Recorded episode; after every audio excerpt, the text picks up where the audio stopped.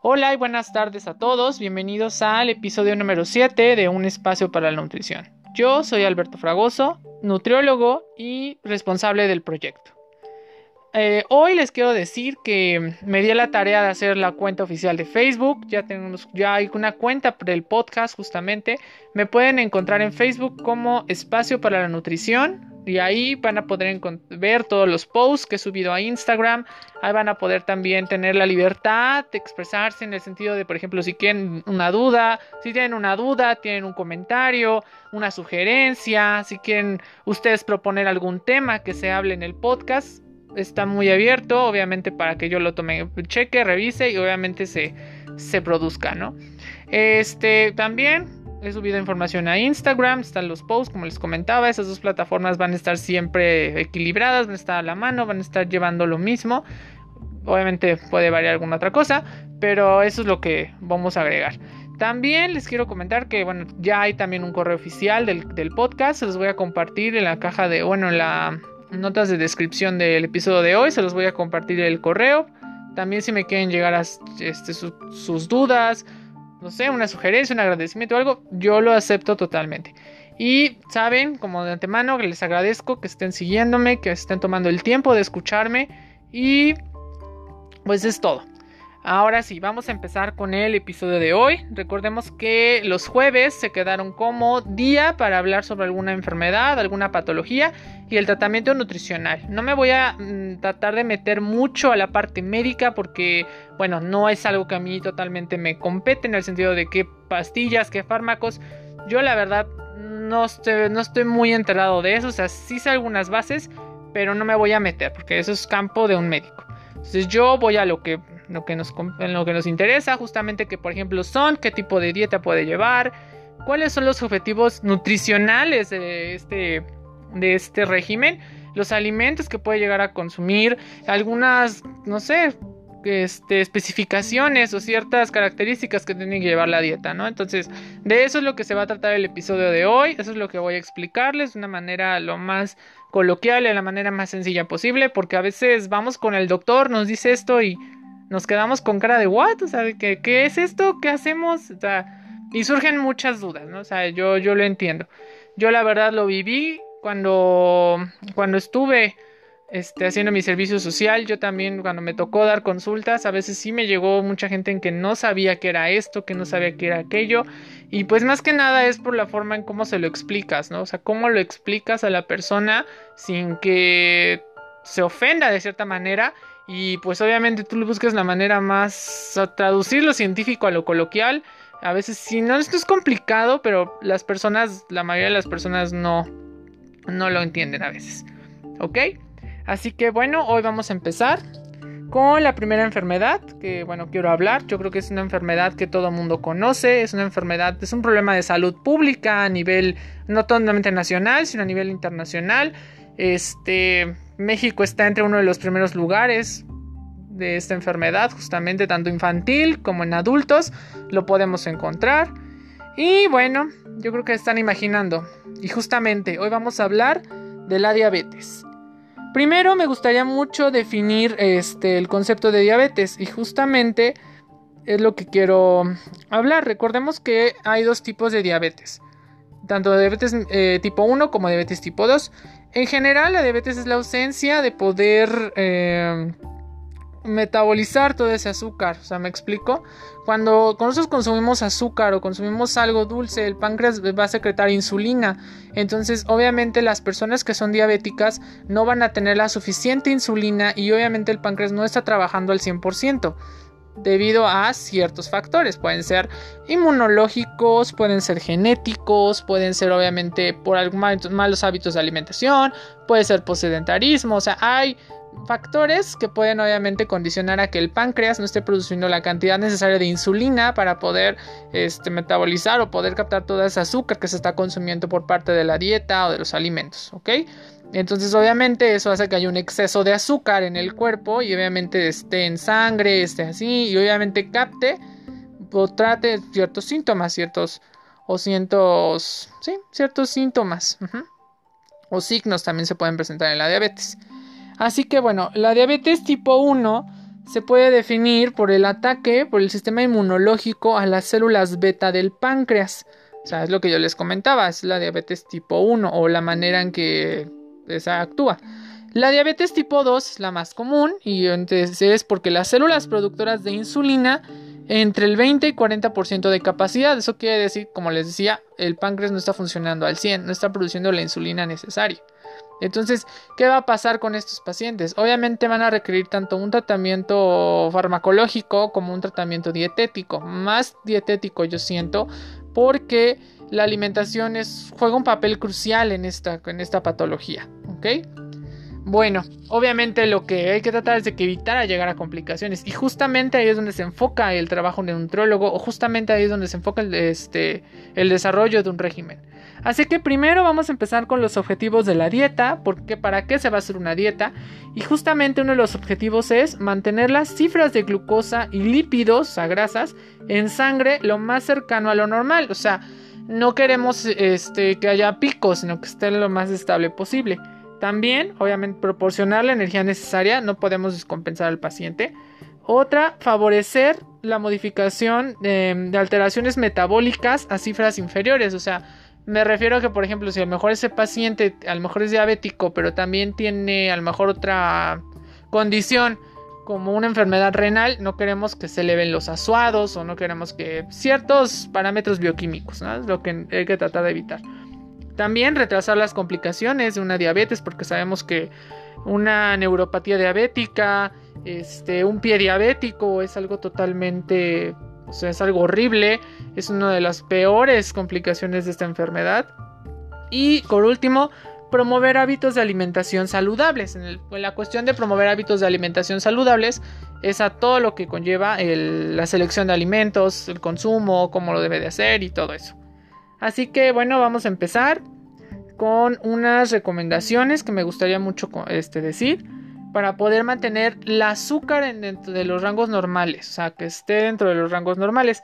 También les voy a compartir los datos o las cifras de que tienen que estar, o bueno, los que se considera para que no haya ningún error, también a leer a lo mejor alguno que otro estudio bioquímico o algo, análisis de laboratorio, entonces también tener ahí presente las cifras. Bueno, entonces, para mantener el azúcar en sangre lo más normal posible o lo más este, estable, una de las recomendaciones es de que la dieta tiene que ser fraccionada en cuatro o cinco comidas. Esto nos va a ayudar mucho porque a lo mejor la persona va a estar comiendo este, más tiempos durante el día, pero eso, no va, eso va a evitar a que haya picos o algo mucho peor, que haya una hipoglucemia, quiere decir que se le baje el azúcar y obviamente al momento de que se le baje el azúcar se puede desmayar, presenta sudoración, entonces es algo peor. Entonces por esa razón se tiene que fraccionar la dieta en cinco comidas para que podamos que la persona esté comiendo durante el mayor tiempo y el azúcar se mantenga lo más estable, o sea, no haya, como les decía, o sea, se mantenga lo más estable. Otra es tratar de consumir hidratos de carbono complejos.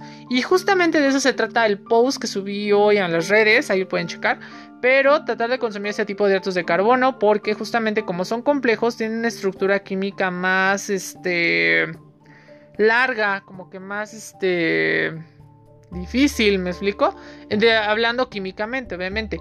Estos son, por ejemplo, los almidones, que son justamente polisacáridos, los cuales al momento de que los estamos consumiendo o entran en contacto con el proceso de digestión, se van a ir desdoblando lentamente, es decir, van a ir este, rompiendo sus ramificaciones lentamente y esto va a hacer que el azúcar o bueno, se vaya principalmente yendo lo más lento, lento, para que tenga energía la persona, no sienta como una descompensación y aparte le ayude a mantener las cifras, que es una de las partes del tratamiento. Otro, principalmente, es aumentar la cantidad de fibra. Eso es algo muy especial en que se aumente la cantidad de fibra. Porque como yo les, bueno, les decía que voy a hacer una cápsula de eso también en un futuro. La fibra tanto nos va a ayudar a la, este, a la saciedad, a justamente evitar que tenga tanta hambre la persona, a mantener los picos, entonces mantener la curva lo más estable. Entonces hay que tratar de aumentar el consumo de unos 30 a 35 gramos, principalmente la soluble. La soluble es aquella fibra que forma un gelecito cuando entra en contacto con el intestino, con las capas y forma un gel. y hace que también obviamente la digestión sea más lenta y todas las otras características que mencioné. Preferir alimentos de índice glucémico bajo. Ayer justamente también expliqué un poco del índice glucémico, pero tratar de escoger alimentos de índice glucémico bajo. ¿Como cuáles? La manzana, la pera, esa puede ser una buena opción. Este, dentro de las frutas, los cereales, principalmente los complejos, hay que tratar de evitar pues la mayoría de ellos. Otra fruta puede ser los arándanos. O sea, hay que tratar de consumir esos tipos de alimentos con índice glucémico bajo porque también nos va a ayudar a que se mantengan los, niveles de glucosa y no haya problema ahí.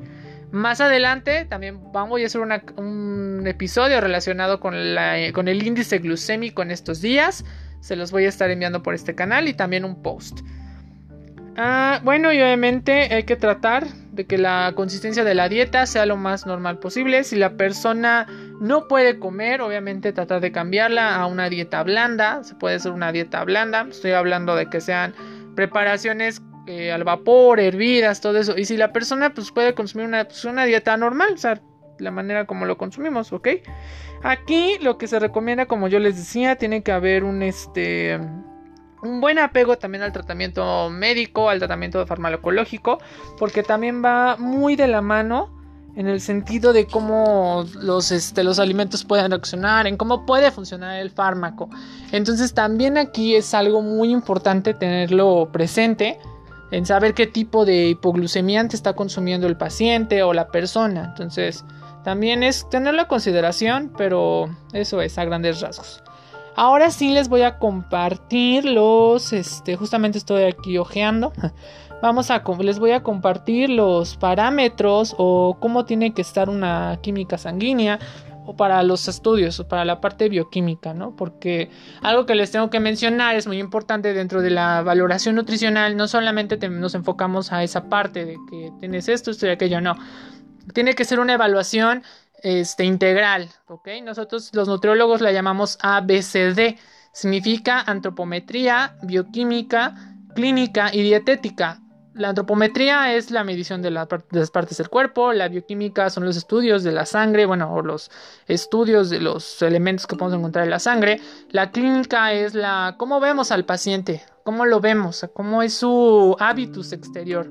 Y la dietética obviamente son todos los patrones de alimentación, qué tipo de alimentos come, a qué hora los come, cómo los come, o sea, todo eso es lo que tenemos que hacer para poder emitir una dieta, para poder emitir un diagnóstico nutricional.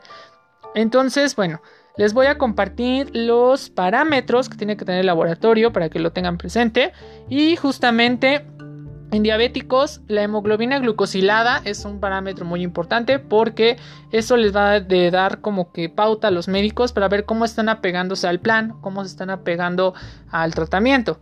Tiene que ser, bueno, la ADA o la American Dietetic Association recomienda que tiene que ser menor del 7%, o sea, 154 miligramos del 6 al 6.5%. Una glucosa en ayuno, o sea, no tiene que pasar de 70 a 130 miligramos por decilitro. Y la glucosa postpandrial, que es la glucosa que después de que comemos, cuando se eleva, tiene que ser menor a 180 miligramos por decilitro, ¿ok? Obviamente les tengo que decir que puede variar dependiendo del laboratorio, puede variar dependiendo del país, pero eso es algo como grandes rasgos.